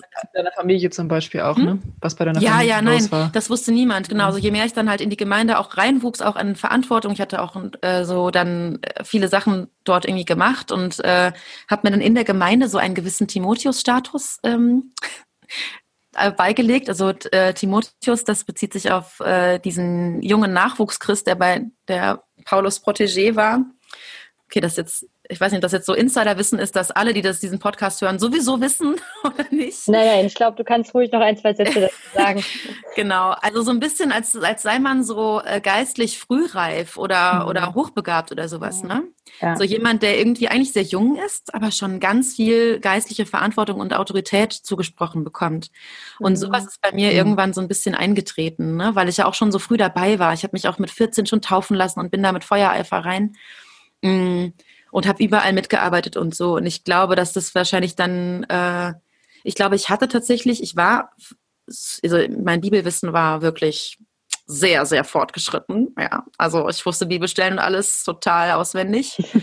Das habe ich jetzt irgendwie, ist jetzt ein bisschen verloren gegangen. Äh, aber ich war mal wirklich wahnsinnig gut da drin, auf Anhieb welche mhm. Sachen zu wissen und zitieren zu können. Genau. Äh, du, äh, Hesekiel 3, Vers 16. Nein, ich werde dich. Remia 4, Vers 7. Nee, also. nee, jetzt so nicht, ne? Karten spielen nur mit. äh, nee, jetzt. Äh, nein, jetzt äh, so nicht, ne? Aber. Ähm, also auch im, ich hatte auch ziemlich früh dann das, was man als Geistestaufe bezeichnet, ne? also dass ich anfing in Zungen zu reden. Das wollte ich auch unbedingt. Also ich habe mich so gefreut, als das geklappt hat. Also das war so ein großes, also es war so ein Ziel von mir. Ich wollte das unbedingt können, habe mich danach ganz doll gesehnt. Ähm, und als ich das dann hatte, war ich natürlich total froh. Da war ich so 15, glaube ich, genau. Es war so ein Jahr nach meiner Wassertaufe, ähm, wie man das so schön bezeichnet. genau. Könntest du das ähm, heute noch? Hm? Ob ich noch Zungenrede reden könnte. Ja. Ich habe es ich hab's aus Neugier noch mal vor, weiß ich nicht, vor einem Jahr oder so noch mal versucht, um dann zu gucken, ob es doch funktioniert. Äh, und da hat es auch funktioniert, aber es kommt mir gerade ganz komisch vor, weil das für mich irgendwie so ein ganz heil, so ein ganz heiliges Gefühl mhm. hat. Ne? Ich habe auch ganz doll Angst äh, vor die Sünde des Heiligen Geistes zu begehen und so, was ich meine, ne? Also so das quasi ähm, okay. zu missbrauchen oder sowas, ist ja Ach, krass. bei mir immer noch ganz tief. Also wow ja, ich glaube, jetzt würde ich eher denken, naja, ich habe, warum? Ne? Mhm. So ein bisschen, warum soll ich das jetzt tun? Äh, also ich weiß ja, dass das, ähm, das ist jetzt meine Ansicht von heute. Ich möchte wirklich niemandes Gefühle, geistige Gefühle verletzen, aber ich sehe das jetzt alles sehr materialistisch. Ne? Das ist halt eine Sache, die im Hirn passiert. Ne, das äh, Glossolalie ist der Fachbegriff. Es gibt auch Wikipedia-Einträge darüber. Passiert in anderen Religionen auch. Es hat nicht wirklich was ähm, was eben jetzt nur Pfingstgemeinden machen oder sowas. Na, aber das wusste ich damals mhm. nicht. Das war für mich früher ein Wunder, ein übernatürliches Wunder, dass das geschehen kann. Mir tat es auch immer sehr leid. Die armen Leute, die das nicht konnten, das war natürlich ziemlich schlimm ne, für die. Es tat mir leid. Mhm. Das ist auch ganz schön elitär, das so zu denken. Ne? Das ja, plötzlich voll, zwei Klassen. Voll. Ja, und das Ding ist, Mhm, voll. deshalb, also das ist, glaube ich, dann auch das, was bei mir diesen Suchtfaktor ausgemacht hat. Ich weiß nicht, Mhm. ähm, das so ähm, nachvollziehbar wird, aber ähm, ich habe mich in der wahren Welt quasi, ne, also in der Welt außerhalb von der Gemeinde, so unglaublich furchtbar gefühlt. Ich war immer Außenseiterin. Ich war ähm, nicht jemand, den man mochte. Ich hatte irgendwie ständig mich entweder angelegt oder ich wurde unsichtbar. Es war irgendwie uh. und habe mich selber wirklich ziemlich schlimm gefühlt. Ich dachte auch so, boah, ich bin so furchtbar, kein Wunder, dass mich niemand mag. Und ich brauche einfach noch viel mehr Gottes Veränderung. Der muss mich noch heilig und rein machen, ne? Purify my heart. Mhm. Und dann diese Anerkennung auf der Ebene zu haben, ist natürlich total verlockend gewesen. Das sage ich, da kleckere ich mich jetzt nicht gerade mit Ruhm mit, aber das gebe ich ganz offen zu. Das war natürlich toll, weil plötzlich hatte ich irgendwie einen Wert, ne? Plötzlich war ich jemand. Ähm, und äh, ja, Mhm. Würdest du auch sagen, dass, also ich habe mich vorhin so gefragt, ob du sagen kannst, wann du das, ab wann du das als Sucht bezeichnen würdest und ob du süchtig nach dieser Art Leben warst oder nach dieser Gemeinde warst oder ob du süchtig, tatsächlich sagen würdest, süchtig nach Gott. Wie du das für dich beschreiben wür- Uff. würdest. ja. mm. Also ab wann so ungefähr und ähm, was die Sucht ausgemacht hat. Ja, ich glaube, ab wann würde ich gar nicht so sehr nach einem Zeitpunkt ähm, benennen, sondern eher nach einem Zustand. Wisst ihr, was Mhm. ich meine? Also ab wann ist das an Mhm. irgendwelchen Punkten des Lebens irgendwie Ja. Sucht oder nicht Sucht? Ne? Das Ding ist, es ist ja wie mit, also es ist ja nicht wie, ähm, es ist ja eben nicht wie mit Alkohol, mit so einer äh, nichtstofflichen Sucht, weil äh, Alkohol kann ich ja einfach lassen. Ne? Da kann ich einfach trinken oder nicht trinken oder ich kann mit Alkohol einen gesunden Umgang finden oder halt nicht. Mit Drogen Mhm. genauso kann ich ja einen gesunden Umgang haben oder halt nicht, aber wenn ich damit ein Problem habe, kann ich auch einfach aufhören, komplett Alkohol zu trinken. Ne? Und mit Essen zum Beispiel geht das ja nicht. Also, ne, da, da geht es irgendwie darum, einen gesunden Umgang damit zu haben. Mhm. Ich kann ja nicht aufhören zu essen. Mhm. Und ich glaube, dass das für mich eher in der, auf der, auf der Ebene zu beantworten ist. Ne? Also, weil klar ist, Spiritualität ist für mich total wichtig. Und deswegen fällt es mir auch jetzt, also ich kann mir nicht vorstellen, auf Spiritualität zu verzichten, weil ähm, ich so ein ganz spiritueller Mensch bin. Das ist für mich ganz wichtig. Ich habe äh, ganz viele Antennen dafür. Ne? Mhm. und habe auch einen großen Hunger danach. Ich brauche das auch. Und ich weiß, es gibt Menschen, die sind irgendwie anders veranlagt, die brauchen das vielleicht nicht so sehr und die sind auch andere Arten von Christen oder, oder meinetwegen andere Arten von oder Christinnen und andere Art von äh, Buddhistinnen. Ne, dann, dann machen die das da vielleicht auch wieder anders. Aber Menschen wie ich, die dazu so empfänglich für sind, so ich glaube, da geht es eher darum, in welchem Maß bin ich jetzt gerade irgendwie, was, was ist daran gut für mich? Und ich glaube, das ist wie, ähm, also ich würde es mal so vergleichen mit, ähm, ja wirklich mit einem Essen, also wie so eine Suppe. Das ist ein Vergleich von einem Freund von mir, den ich extrem gut finde, ähm, in der halt giftige Zutaten sind, aber auch gute Zutaten. Und deswegen kann ich jetzt nicht sagen, dass es äh, irgendwie, äh, dass ich diese Suppe jetzt nicht mehr anrühre, ne? Weil es war ja auch wirklich was Gesundes dabei. Da wäre, glaube ich, eher die Frage gar nicht ab wann, in welchem Zeitpunkt, sondern was an der Suppe und wie viel ist da gerade drin von dem, was ungesund ist und toxisch Ah, ist. okay. Ne? Das heißt, die Dosis war irgendwann zu groß. Ähm, ja, genau. Und ich glaube, süchtig war ich, also wenn ich jetzt das ähm, so beantworte, süchtig auf jeden Fall nach diesem Gefühl, was dieser, was diese, diese Gefühle, die dieser Lobpreis zum Beispiel gemacht hat, ne? also sowas wie auch das Gebet generell, ähm, mich eben geborgen zu fühlen und sowas alles. Äh, und ach, das klingt, das ist halt, es ist ja auch so, natürlich bringt das was. Und es ist ja auch schön. Natürlich ist das so, wenn wir gemeinsam in der Gruppe diese schönen Lieder singen, dass dann so ein Gefühl von Geborgenheit und Zuhause entsteht. Das ist doch wunderbar. Ne? Das Problem ist nur, wenn das so abgekapselt ist, weil ähm, bei mir war das dann so, dass es dann einen Teil von mir gab, der war eigentlich tot, die ganze Zeit. Mhm. Und ein anderer Teil hat sich irgendwie in diesem ganzen Ding irgendwie immer so wie weggebeamt. Also eben, wie, Mhm. wie ähm, das einen Rausch macht. Mhm. Beim, beim, ähm, bei einem Drogen ist es zum Beispiel ja auch so, also jetzt so Ecstasy oder sowas, ähm, wofür ich jetzt nicht die, also ich kenne mich wahnsinnig gut aus mit Ecstasy, nee, natürlich nicht. Ähm, das löst ja im Hirn auch nur Sachen aus, die eigentlich da sind, ne? Also da ist dann irgendwie diese, diese und diese, äh, also okay, jetzt begebe ich mich gerade Teufelsküche, wenn ich das jetzt äh, in Teufelsküche. Äh, ähm, also da werden ja Sachen ausgeschüttet, die das, die sowieso da sind, Glücksgefühle, ne? Die werden gelöst. Und ich glaube, dass das ungefähr der Effekt ist. Ne? Das heißt, klar ist diese, sind diese Gefühle auch aufrichtig. Ähm, ja. Ähm, ich, ich hätte die, ich habe mir die ich habe mir das Buch ja auch geholt, um da so ein bisschen mhm. reinzulesen, bevor wir reden. Und ich habe mir diese Definition für die Sucht da auch angestrichen und ich könnte das einfach mal kurz lesen, weil ich finde, das trifft es ganz gut. Mhm. Ähm, Gott, eine Kirche oder ein Glaubenssystem wird benutzt, um der Wirklichkeit zu entfliehen. Ja. Es ist der Versuch, ein gewisses Selbstwertgefühl oder einen Zustand des Wohlbefindens zu erreichen oder zu steigern. Gott oder die Religion werden dabei wie ein magisches Wundermittel benutzt. Religiöse Abhängigkeit ist Co-Abhängigkeit in ihrer reinsten Form. Man fühlt sich selbst wertlos und sucht nach jemandem, der einem sagt, dass man wertvoll ist. Und ich, und ich finde, wenn ich das lese, das ging mir auch schon beim ersten Mal so, ich finde, das Krasse ist ja, ähm, dass du das bei so vielen anderen Süchten siehst von außen. Also ganz viele Menschen das sehen können von außen und dir sagen können, du, das ist, glaube ich, nicht gut. Also so viel Alkohol trinken ist, glaube ich, nicht gut. So wenig Essen ist, glaube ich, nicht gut. Und es gibt so ein paar Süchte, die sind aber dann irgendwie anerkannt. Und da gehört zum Beispiel, finde ich, Arbeitssucht dazu. Das ist auch was total Anerkanntes, wo man eher anerkennt, also Lob für kriegt. Und ich finde, im christlichen Kreisen ist halt dieses, sich selbst so aufzugeben und sich se selbst wertlos zu finden und anderen zu helfen und so. Das ist so einfach unglaublich anerkannt, dass man da auch noch drinnen ständig bestärkt wird. Ja. Total. ich so schwierig finde. Und mhm. ich glaube, es wird an der Stelle eine Krux, wo das, wo ich das innerlich nicht selber haben kann. Also ich glaube, eine Person, die innerlich sich selber wertvoll findet und die sich selbst auch mit sich alleine ohne Gott wohlfühlen kann, da ist das okay. Also noch den Glauben draufzusetzen und zu sagen, ja, dann fühle ich mich halt einfach noch ein bisschen wohler.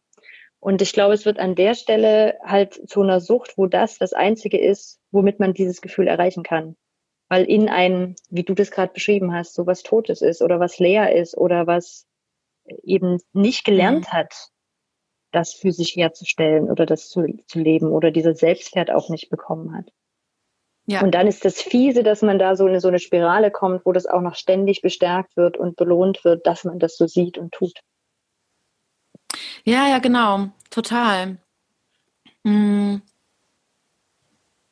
Ja, das kann ich doch 100% bestätigen. Äh, ich überlege gerade, was noch so Symptome von dieser Sucht ist. Ich glaube, ich wollte so gerade sagen, du hast ja so Symptome äh, für dich. Genau, vielleicht kannst du uns da äh, noch mal ein bisschen ähm, reingucken ja, lassen.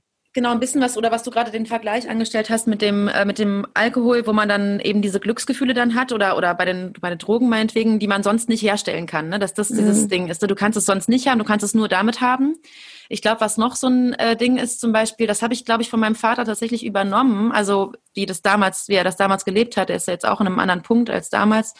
Ähm, äh, dass alles andere immer mehr davon äh, consume, also äh, verzehrt wird. Mhm.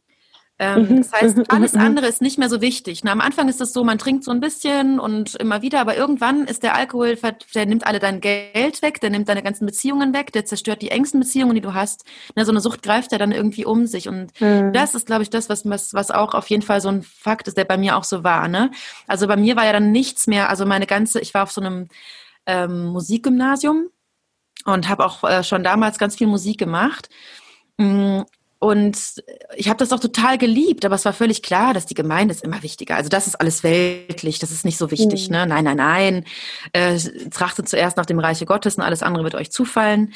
Ähm, ich kann immer noch ganz gut zitieren, oder? Ich finde auch die ganze Zeit schon. Also wenn wir mal durchzählen, wie viele Bibelverse du hier, ich hier so hast.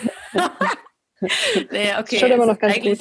Nee, ich brauche mal, ich will das eigentlich nicht mehr, aber ähm, Genau, also das quasi äh, zum Beispiel, ich hätte dann eher, ich wäre dann statt ähm, zum Beispiel zu einem Konzert von jemand anders hinzugehen oder so, wäre ich dann eher zu was Christlichem gegangen oder so, ne? weil das ja mhm. immer wichtiger ist.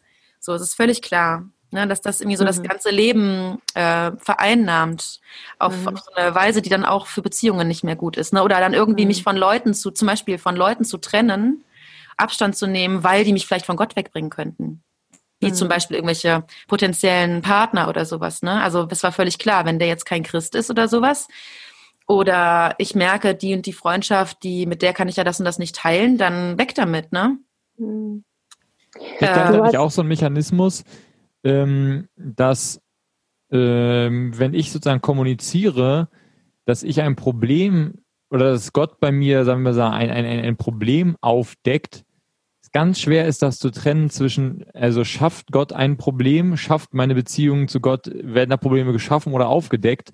Mhm. Das sind am Ende sind das ja zwei Sichten auf die Sache und das aber gleichzeitig dieses dieses Grunddenken, Stimmt, ja. dieses Grunddenken, jeder Mensch muss ein Problem haben, weil wenn es da Menschen gibt, ja, die einfach mhm. kein Problem haben, das ist so ein, das ist ganz schwierig, das ist bis heute eines meiner größten Fragen. Was ist denn mit Menschen, die im Leben wirklich glücklich sind? Mhm. Was sage ich denen denn dann, warum die an Gott glauben sollten?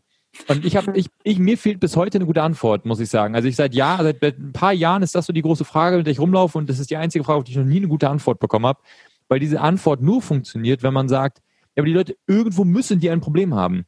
Also es ist immer das, wo, wo es drauf ja, ja, aber, ja, aber wenn das das ist, und ja, aber das ist ja lame. Das hat mich aber auch irgendwann nicht mehr befriedigt. Also wenn das, wenn das das ist, also dass quasi äh, mein Glaube dafür da ist, dass mein Leben irgendwie ein bisschen schöner ist, dann kann ich ja irgendwas nehmen. Es geht ja nicht um Leben schöner. Es geht darum, da ist eigentlich tief drin ist dir, also wenn du reich bist, dann ist tief in dir ein total großes Problem und so. Und das, genau. das Ding ist, und wenn du, das heißt, sobald du aber jede Person, die aber sagt, ich habe ein Problem, jede Person, die irgendwann feststellt, oh ey, mir geht's voll schlecht eigentlich mit keine Ahnung, meinem, whatever, Pornokonsum oder so, klassisches mhm. Beispiel, dann ist das total gut.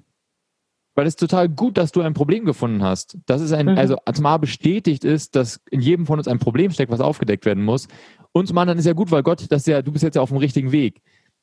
Aber es wird niemals einen Punkt geben, wo du kein Problem mehr aufzudecken hast. Weil es gibt diesen, es gibt diesen Endstatus nicht. Es gibt den Status nicht, wo du sagst, alles gut. Das ist mein Grundproblem mit so diesen, diesen, diesen, ich habe noch nie jemand erlebt, der sagt, meine Beziehung zu Gott, alles easy.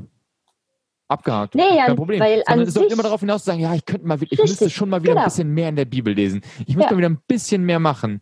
Und dieses, nee, ist eigentlich okay, ich lese halt nicht so häufig eine Bibel, aber eigentlich geht es mir ganz gut mit Gott. Ich habe das Gefühl, er hat auch nicht so ein Problem mit mir eigentlich damit. Ich finde, uns geht's gut damit. Das funktioniert, das habe ich nie ja. gehört früher. Und weißt du, das Ding ist, irgendwann hatte ich das, ne, wo ich mich dann auch, ich hatte mich dann äh, irgendwann gelöst von der Gemeinde. Ich bin da mit einem ziemlichen, äh, mit wehenden Fahnen bin ich da abgehauen, auf, nachdem da so eine Sache passiert ist. Ähm, und dann hatte ich ziemlich lang diesen Zustand, wo ich dann dachte, okay, also das mit Gott ist super, aber die, also die Christenkatastrophe, mit denen will ich gar nichts mehr zu tun haben. Also die sind ja richtig bescheuert. Aber zwischen Gott und mir ist alles super. Und wenn ich das gesagt habe und auch wirklich meine Beziehung habe ich zu Gott ja weitergelebt. Ich habe weiter gebetet, ich habe immer wieder in der Bibel gelesen, ich habe das Gefühl gehabt, dass ich meine was ich alles gelernt hatte, meine Entscheidungen quasi mit Gott getroffen habe oder gefragt habe, ist das jetzt richtig mhm. oder soll ich jetzt das oder das machen? Ähm, und wenn ich dann gesagt habe, äh, wenn ich wirkte von außen natürlich wie das verlorene Schaf, weil ich dann nicht mehr in der Gemeinde war. Also war mir klar, die muss irgendwie zurück. Äh, und die hat da irgendwas verloren. Die ist aber auch einfach so verletzt. Ne? Ich meine, das ist auch einfach eine krasse Geschichte und so. Und das, das wurde mir dann nie geglaubt, wenn ich dann sagte, nee, bei mir ist wirklich alles okay. Ich bin im Frieden mit Jesus. Ja, aber hast du denn nicht äh, so Lehrer in dir? Ich so, nein, nein, wirklich nicht. Mhm. Wirklich nicht. Das, das ich kam nicht aber, an. nee, Phänomen, und ich, und ich finde, das, das, was Eda gerade sagt, was Jan gerade beschrieben hat und was du sagst, das ist das, was ich da so merkwürdig finde. Und ich würde das wirklich auf eine kleine Gruppe von Christen be also beziehen, so in der wir halt groß geworden sind. Evangelische Christen erzählen das so nicht. Also nee, da habe ich das, das nicht so sehr, erlebt. Ist, Aber in der, ja. wo wir aufgewachsen sind, da ist ja, wo, das ist nämlich dieses Ding, du bist nie gut als Mensch. Du bist immer ein schlechter Mensch. Und wenn du das noch nicht verstanden hast, Jan, also wenn du nämlich zufrieden bist mit deinem Leben, dann hast du den Punkt noch nicht gefunden, wo du eigentlich besser werden musst. Und das ist, das ist auch sowas, was mich auf Dauer dann irgendwann echt auch vollkommen kirre gemacht hat. Eigentlich das zu wissen, ich kann, ich kann nie gut sein, weil wir ja sowieso nicht vollkommen werden. Wir werden ja erst heilig, wenn wir dann bei Gott sind. Mhm. Ähm, und auch lange gemerkt habe, so, also, und da bin ich heute so an einem Punkt, überhaupt erst zu lernen, dass Menschen mir sagen können, Hanna, das war nicht gut, was du da gemacht hast. Und das stehen zu lassen und da nicht komplett innerlich zusammenzubrechen. Weil ich eigentlich gelernt habe, ich muss ja immer heiliger werden. Das darf nicht sein, dass mir irgendjemand nachweisen kann, dass ich in irgendwas nicht richtig gehandelt habe oder jemanden gegenüber neidisch war oder geizig war oder irgendwie sowas. Und eine Frage, ich, ja, dazu, mhm. genau, ja, Frage, die ich noch stelle, ist nämlich, also ich, ich, ich tatsächlich, ich glaube ja noch an, an einen Gott, so, oder an, an, diesen, an diesen Gott, wer auch immer dieser Gott ist. Und ich frage mich dann auch schon, also, oder ich glaube, dass Gott auch Löcher füllt. Und ich probiere eigentlich mittlerweile diesen Gott zu finden, der halt eben nicht nur diese ganzen der ständig am Aufhacken ist, der irgendwie ständig so, also wo, wo du nie irgendwie, also wie so, wie so, wie so ein Feld, so, das muss immer, umge immer umgegraben werden, so. Mhm. Und ich würde mittlerweile sagen, ja, ich glaube, es gibt auch einen Gott, der einfach, keine Ahnung, der auch mal da sagt, jetzt darf die Pflanze auch mal wachsen und auch nicht nur, nicht nur bis zur nächsten, da müssen wir wieder, ne, wieder früher, wir müssen um, um, umwenden hier das Feld, sondern sagt, ja, die darf noch ein paar Jahre, das darf jetzt auch mal stehen bleiben, da darf mal ein Baum wachsen jetzt so. Und das ist eigentlich so, und das zu suchen und das ist echt sowas, was mich mittlerweile total bewegt. Und ich glaube, was ich jetzt mittlerweile vermisse, ist, dass ich denke, es gab früher ja schon diese emotionalen Erlebnisse, die du beschrieben hast, gerade Thema Lobpreis, wo total so emotionale Sachen passiert sind. Und wo es, wo ich zum Beispiel sagen würde, die Sachen sind zum Beispiel, die, die habe ich geopfert, um die anderen Sachen mhm. zu haben. Also ich musste diese kurzfristigen Befriedigungsmomente, diese kurzfristigen intensiven Momente musste ich aufgeben, um die langfristigen stabilen Momente zu gewinnen und es ist natürlich immer das Gras auf der anderen Seite des Zaunes grüner, wo man denkt so, ja, es war schon auch irgendwie krass so, ne, dieses, so jede Woche sonntags irgendwie Bam, Lobpreis so. Aber eben auch jede Woche Sonntag so, ah, ich habe aus der Predigt noch eine Sache mitgenommen, die müsste ich mal wieder verbessern, so. Und das ist, glaube ich, das merke ich, dass es so ein Trade-off bei mir ist. Mhm. Mhm. Liz, ich ja. würde noch mal, ich würde da noch mal reinfragen, weil jetzt sind wir ja so im Heute und im Heute auch erwachsen sein und und groß sein und unser Glauben legen. Und du hast ja vorhin gerade beschrieben am Anfang, dass du heute Postchristin bist. Das heißt, mhm. das klingt für mich so nach jemandem, die sagt so, ja, ich merke, ich bin da irgendwie in einem ungesunden Verhältnis, was diesen Gott angeht und was diesen Glaube angeht. Ich kann das gar nicht, ich werde da immer wieder reingezogen werden. Also wie man es ja manche bei Süchtigen auch beschreiben würde, ne? die so sagen so, ne, ich kann auch nicht ein bisschen was davon machen weil ich kriege das nicht gesund hin. So würdest du das so für dich bezeichnen? Ist das für dich so ein so ein Grund, warum du jetzt anders als Jan für dich im Moment vielleicht sagst, so nee, das geht gerade gar nicht? Ähm, ja, ein bisschen schon. Also klar, ich würde auf jeden Fall irgendwie sagen, ich tendiere dazu, so, äh, weiß ich nicht, so faschistoide Züge in mir zu tragen, dass ich es irgendwie so übertreibe.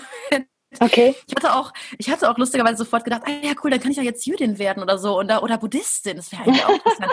Und dann ich so, nee, nee, nee, geh mal vielleicht nicht in das nächste gleich rein. Äh, mm. äh, vielleicht ist es irgendwie gut, wenn du äh, erstmal einfach ein bisschen, also wenn ich einfach erstmal offen bleiben darf und mm. nicht in, wieder in, äh, in so ein System reinrutsche. Mm. Ja, also mh, das Ding ist, warum ich jetzt quasi sage, ich, also ich, äh, mich davon abzuwenden, ist ein bisschen, mh, mm, es hat schon mit diesem Identitätsding zu tun, was wir schon vorhin so ein bisschen besprochen haben. Aber das Gefühl zu haben, wirklich, also dass es in mir tief, tief, tief verankert ist, ohne Gott wirklich nicht existieren zu können. Aber wirklich wörtlich. Und ich hatte auch viele Zeiten in meinem Leben, lange, lange Zeiten, wo ich auch nicht leben wollte. Mhm. Also. Ich, ja, ich hätte auch was dagegen unternommen. Also, und dann war immer für mich völlig klar, dass Gott halt das Einzige ist, was mich am Leben hält. Und ich glaube, und auch das Eins, und alles, was ich bin, ich nur bin durch Gott. Ich bin nur da, wo ich bin. Alles, was ich erreicht habe, alles, was je in meinem Leben Gutes passiert ist, das ist nur Gottes Gnade und Gottes Geschenk.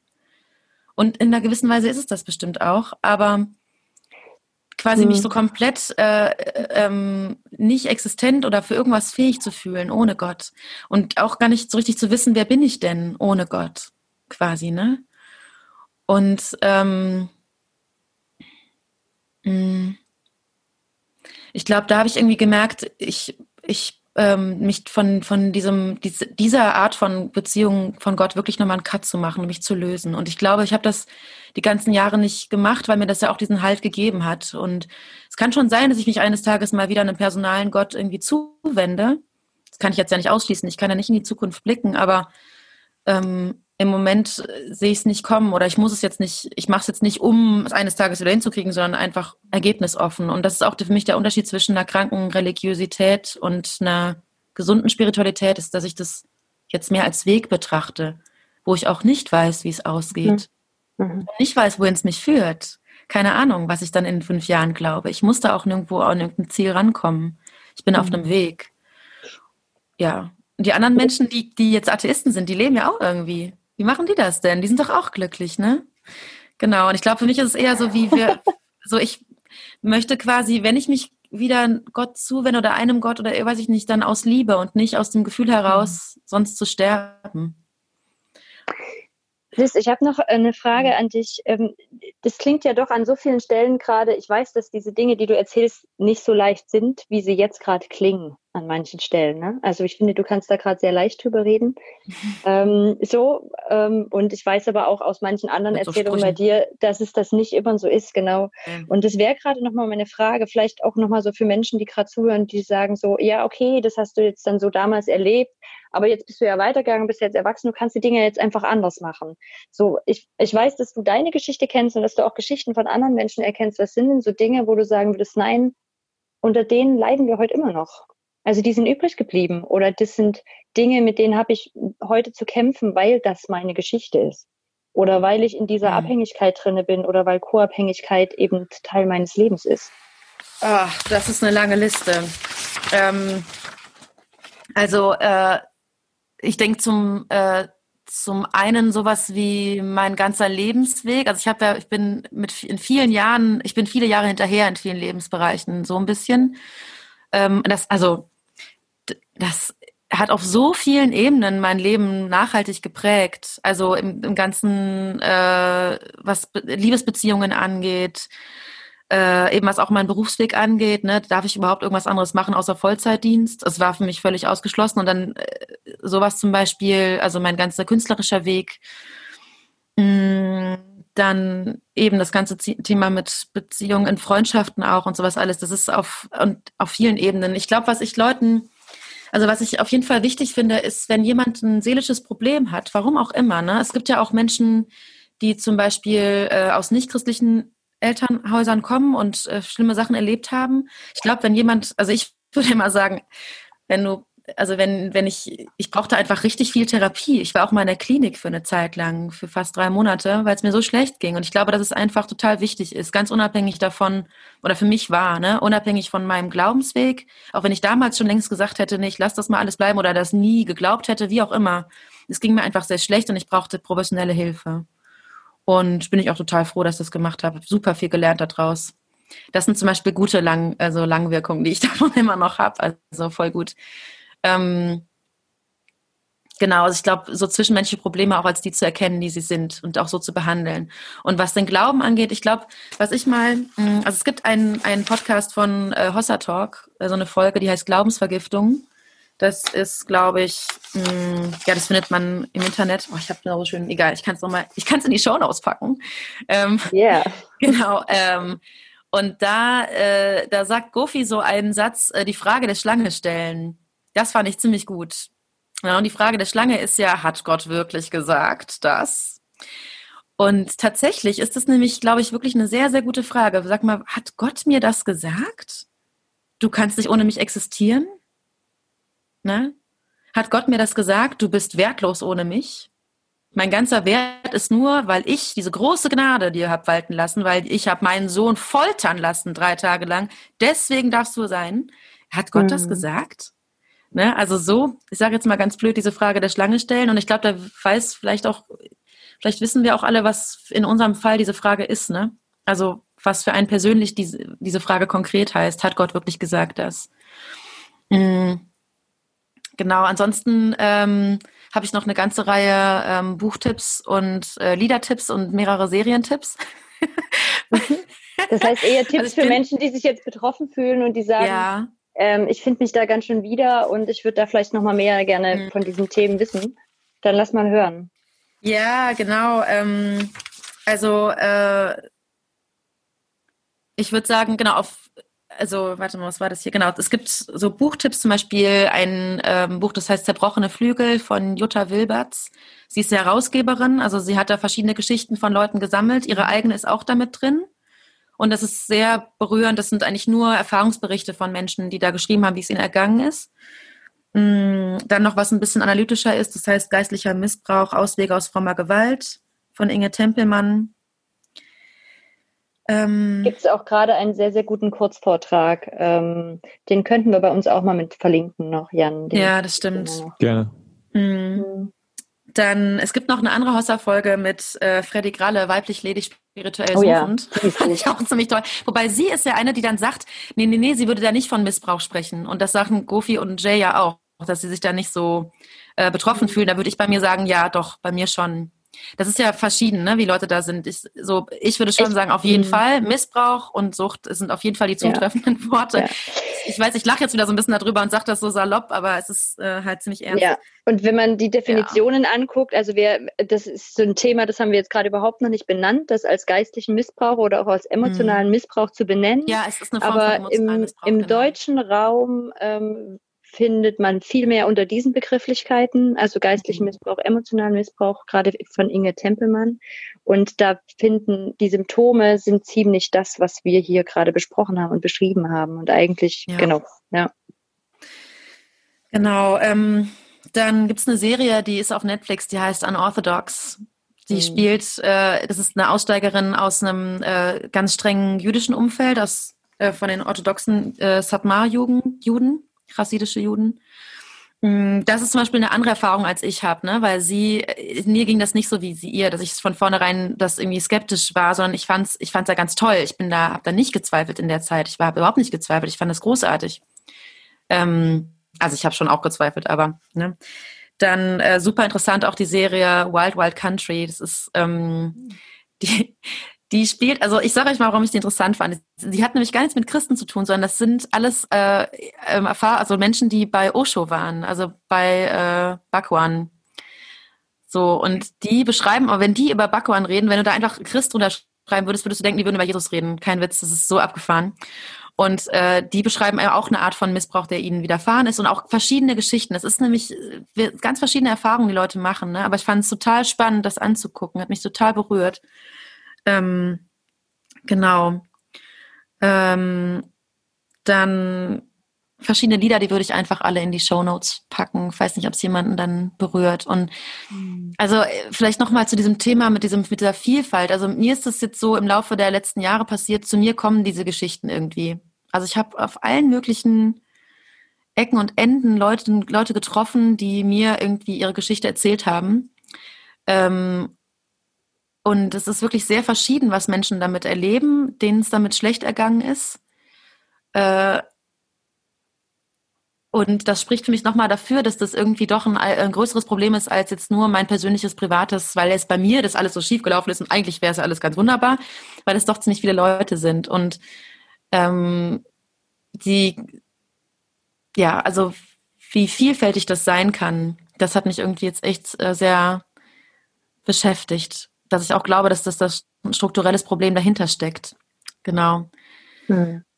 Ich glaube, das, was ich höre mir die auch sehr gerne an, diese Geschichten, weil ich es halt verstehen kann, ob ich das sehr, sehr berührt, was das in Menschenleben mhm. zerstört. Ne? Ja.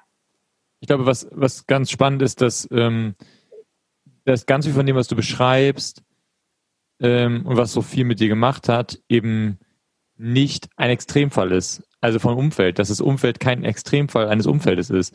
Ich glaube, dass das ganz, ganz spannend ist für die Frage, wie viel, wem, wem geht es dann noch so, die Frage zu stellen, wenn das Umfeld nicht sehr, also nicht so ungewöhnlich ist, das ist jetzt keine Sekte, das ist jetzt keine, ja. das ist jetzt eben nicht die ja. unorthodox, äh, unorthodox genau. irgendwie Gruppe, die irgendwie super mhm. krass, also ich meine, das sind auch wahrscheinlich zahlenmäßig auch sehr viele Menschen, aber zu sagen, naja, es gibt schon ein paar hunderttausend Menschen in Deutschland, die so leben, ähm, und du bist jetzt und, und, und, und das sozusagen so wie du dich gefühlt hast, auch kein super Sonderfall ist, oder sagen wir so wie du gelebt hast, auch kein super Sonderfall ist und dementsprechend das Ergebnis, so wie du es beschreibst mit deinen Verletzungen, auch nicht so super sonderfallmäßig sein kann, weil wir haben zwei Faktoren und beide sind nicht super ungewöhnlich, dann kann das mhm. Ergebnis auch nicht so ungewöhnlich sein. Ich glaube, das ist mhm. schon auch klar so geworden dadurch. Und, und ich finde auch, also das geht mir ja auch in unserem Austausch so, Liz, wenn wir reden, dass ich so merke, ähm, das ist auch gut, das mitzubekommen. Ich bin, das geht nicht nur mir so. Also ich merke so, ja. mir tut es voll gut mitzukriegen, krass, du hast die gleichen Sätze. Wie kann das denn sein? Also so, wo, wo ich dann eher noch so dachte, ja, so bin ich halt, ich bin halt als Person und damit schlage ich mich irgendwie heute noch rum und dann muss ich halt irgendwie arbeiten und das ist, stimmt ja auch alles, aber halt dieses nochmal, das einzusortieren, wo kommt das denn eigentlich her? Also ich merke so, das ist wie so ein Puzzle, ein Puzzle was ich zusammensetze. Ja und wo ich immer mehr ein Stückchen verstehe, ach so, aha, stimmt, als, als Zehnjährige auf der Straße zu stehen und gelernt zu haben, ich kann jetzt Leuten erzählen von Jesus, damit die nicht in die Hölle kommen, ist eine gnadenlose Überhöhung eines Kindes. Ja. Das ist eine vollkommene total. Überlastung. Das ist nicht in Ordnung, das einem Kind zu erzählen, diese ja. Last aufzulegen. Ne? Und, und das, das merke ich, mhm. also für mich ist das wie so eine Community finden, wo ich auch dazugehöre. Also mir geht es ein bisschen ähnlich, dass ich auch sagen würde, diese Geschichten kommen zu mir und ich habe die Menschen immer im Umfeld, die ihre Bilder da versuchen zu sortieren und versuchen einzusortieren, warum stehe ich heute im Leben da, wo ich stehe und warum fallen mir Dinge so schwer, die offensichtlich so leicht sein sollten, ähm, mhm. weil sie irgendwie die meisten Menschen um mich drum herum hinkriegen. Und ich finde das was sehr, auch was tatsächlich für mich was Wohltuendes. Also mhm. da zu merken, so ich bin damit nicht alleine. Ja, das ist äh, total wichtig, ne, weil ich mich, das ist zum Beispiel auch eine von diesen langen Folgen, weil es ist natürlich super schwer, Leuten, die nicht in diesem Umfeld waren, zu erklären, äh, wie meine Kindheit mhm. überhaupt war und wie meine Jugend mhm. war. Oder wie ich war ja mhm. auch äh, sehr, sehr, sehr lange Jungfrau. Ne? Und das mhm. jemand zu erklären, warum das so ist. Äh, mhm. das ist dann ein riesen Fass, dann muss es dann irgendwie, das ist nicht nachvollziehbar. Ne? Oder dass ich in einer Welt gelebt habe, in der es prophetische Eindrücke steht, jeden, jeden Tag ja. prophetische Eindrücke hatte ja. und Engel und Dämonen geboten habe. Das, ja. hab ich, das war ja meine Jugend. Das kannst du ja, ja ganz schwer, Leuten Korrekt. nachvollziehbar zu machen. Mhm. Natürlich, also ich meine, das ist jetzt nicht das Erste, was ich jetzt so bei, äh, wenn ich jetzt jemand Neues kennengelernt habe, erzählt habe, so, ne? Aber ähm, das ist genau das Ding. So, da ist diese Realität, die ist in so einem, ne? Und das ist halt voll, oder auch zu erklären, äh, wo das, das äh, ich so eine ganz andere geteilte Erfahrung äh, habe als, als andere Menschen. Ne? Und deswegen finde ich es auch voll gut, mit Leuten zu reden, die da, äh, die das kennen äh, und da aber nicht mehr drin sind und verstehen, was eben wie diese Erfahrung mit einem gemacht hat, ne? Und was diese ganzen Botschaften sind, die irgendwie in einem so drinstecken können.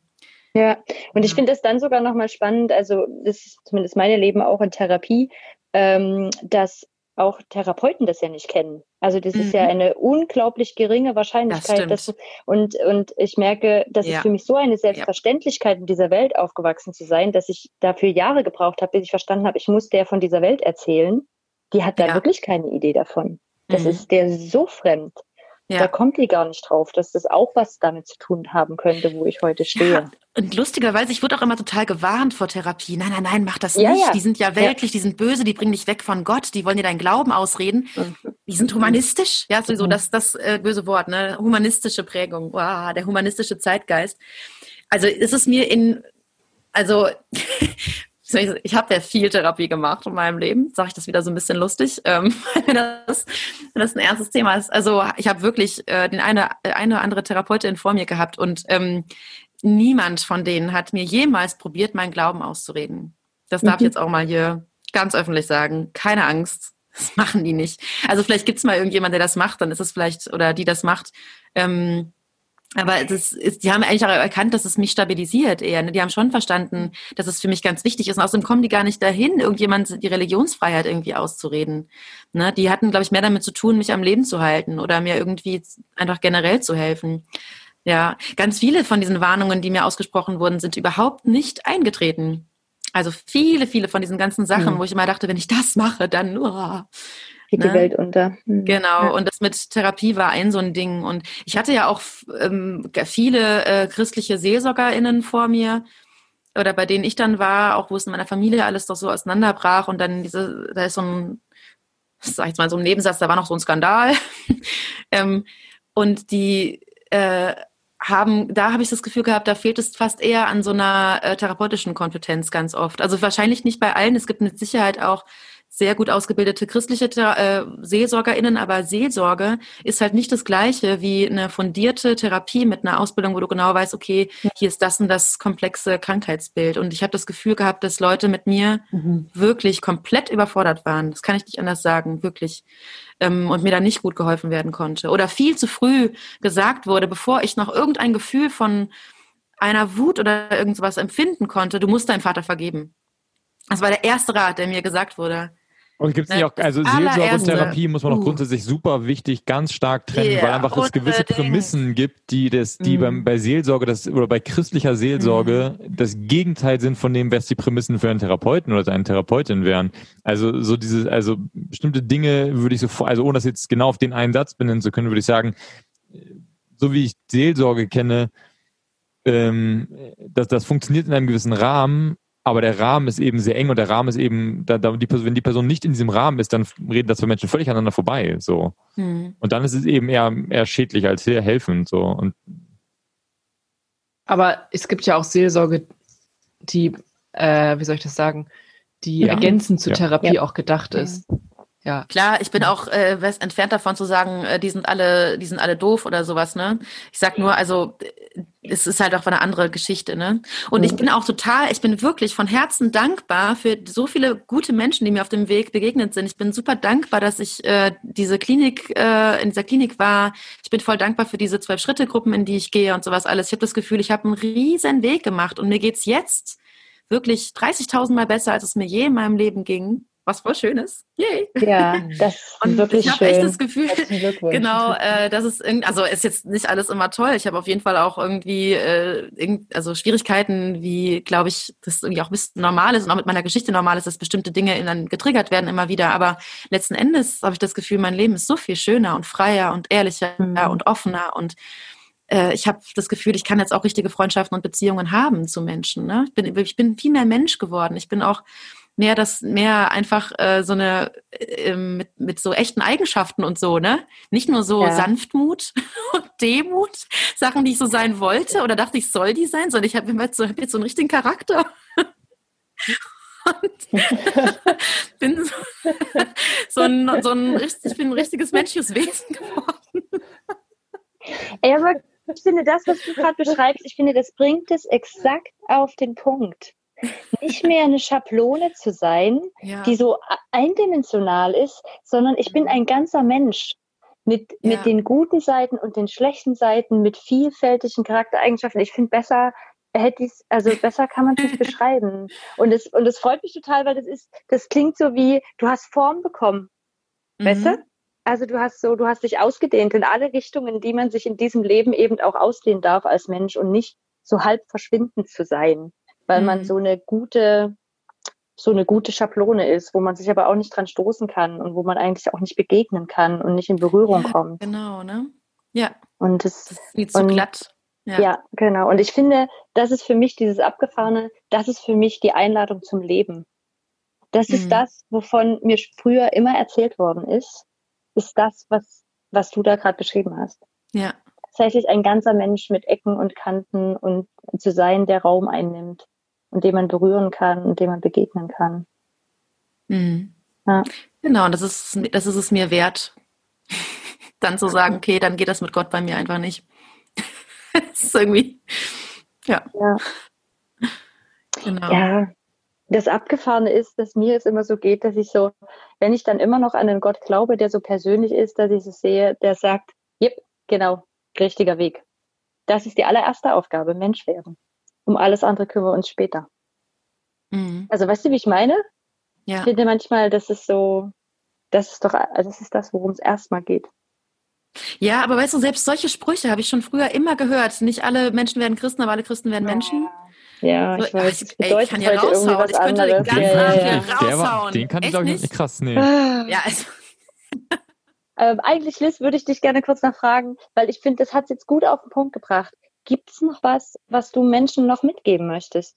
Wo du sagst, wenn jetzt gerade hier der Raum ist und du uns an deiner Geschichte hast teilhaben lassen und auch an dem, was, was, äh, was da so dein, dein, dein Weg gerade war, gibt's was, was noch gesagt werden will? Mm. Aufs Bauchgefühl hören. Also der inneren Stimme vertrauen. Mm.